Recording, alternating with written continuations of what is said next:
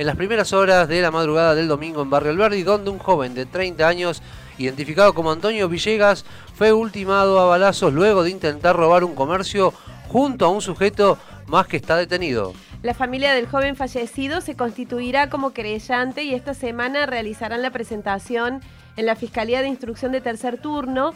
Para conocer detalles de cómo sigue la causa, estamos en comunicación con el abogado de la familia Villegas, el doctor Kevin Tamioso. Kevin Tamioso, bienvenido a Noticias al Toque. Javier Sismondi y Susana Álvarez, te damos los buenos días. Buenos días Javier y buenos días Susana. El gusto nuestro, doctor Tamioso, de tenerlo aquí en la mañana de Noticias al Toque. Bueno, ¿cuál es eh, por estas horas la carátula del caso y cuál es la imputación del autor del hecho, Daniel Tisera? Por ahora la imputación es homicidio simple calificado por el uso de arma de fuego. Eh, hasta ahora ya estamos ya nos presentamos la, solicitud para constituirnos como creyentes particulares. La función de esto es controlar el proceso y ver que se haga todo ajustado a derecho. ¿Tenía antecedentes el joven fallecido y cuál es la situación del otro joven que participó del, intento de robo? Em, todavía no, al no tener la participación en el expediente, no nos fue otorgada por el fiscal de instrucción, doctor Fernando Moine, no tenemos conocimiento de si el, el señor Ticera tenía antecedentes.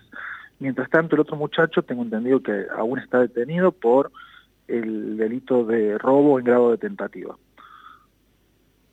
Eh, ¿Pedirán la, detención del comerciante? En principio no, siempre y cuando se den eh, las, las pautas necesarias para que el hecho configure un, un caso de legítima defensa. Eh, de todos modos, bueno, queda por determinar si realmente fue legítima defensa, dado que los disparos habrían sido acometidos por la espalda.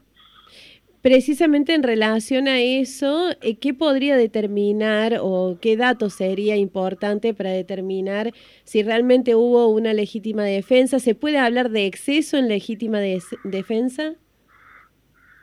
Definitivamente estamos ante la posibilidad de que haya un exceso en legítima defensa justamente porque los disparos habrían sido eh, en la espalda del, señor Tisera.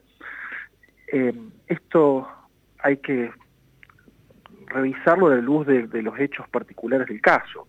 Una vez que se determine la mecánica de, toda, la, de toda la situación que se dio, podremos estar en condiciones de eh, confirmar o descartar la posibilidad de un exceso en la legítima defensa, eh, y también descartar este, la posibilidad de que haya habido un homicidio simple, agravado siempre por el uso de arma de fuego.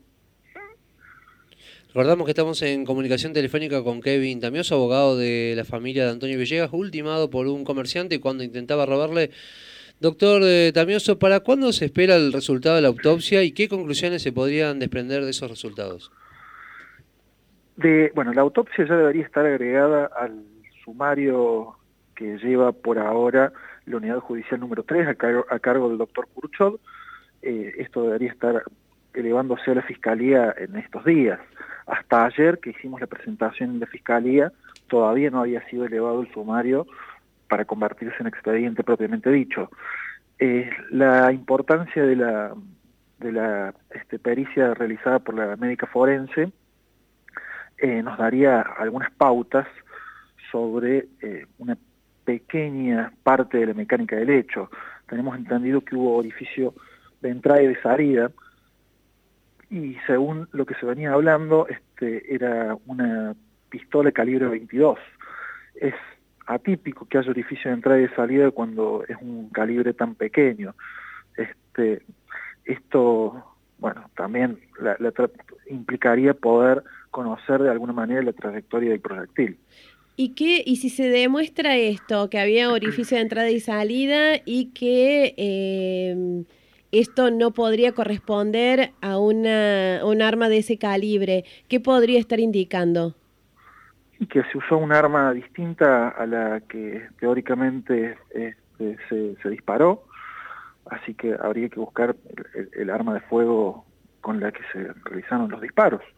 En principio, podría ser un arma calibre 22, este, depende también el tipo de proyectil que se haya usado, no es lo mismo proyectil punta hueca que un...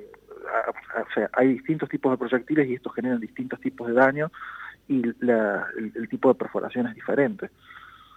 Este, podría ser una, una, un arma calibre 22. Es atípico de que haya edificio de entrada y salida para un arma de este calibre. Pero no se descarta. De todos modos, en la pericia va, va a surgir. ¿Qué acciones van a seguir ¿no? de manera inmediata en, la causa? En primer lugar, estudiar el expediente. Este, en segundo lugar, solicitar el testimonio del muchacho que está detenido. Eh, va a ser un testimonio muy importante para determinar, junto con este, la, la declaración indagatoria del comerciante, para determinar la mecánica del hecho. ¿Para cuándo está previsto que declare el detenido? Eh, el, que habría sido cómplice de Villegas en el intento de robo. No sabemos si ya declaró, es posible que ya lo haya hecho en sede policial, o sea, en la unidad judicial, em, pero bueno, al no tener acceso al expediente no, no tenemos certeza. Es posible, pero no lo sabemos. ¿Y qué es lo que pide la familia de Villegas?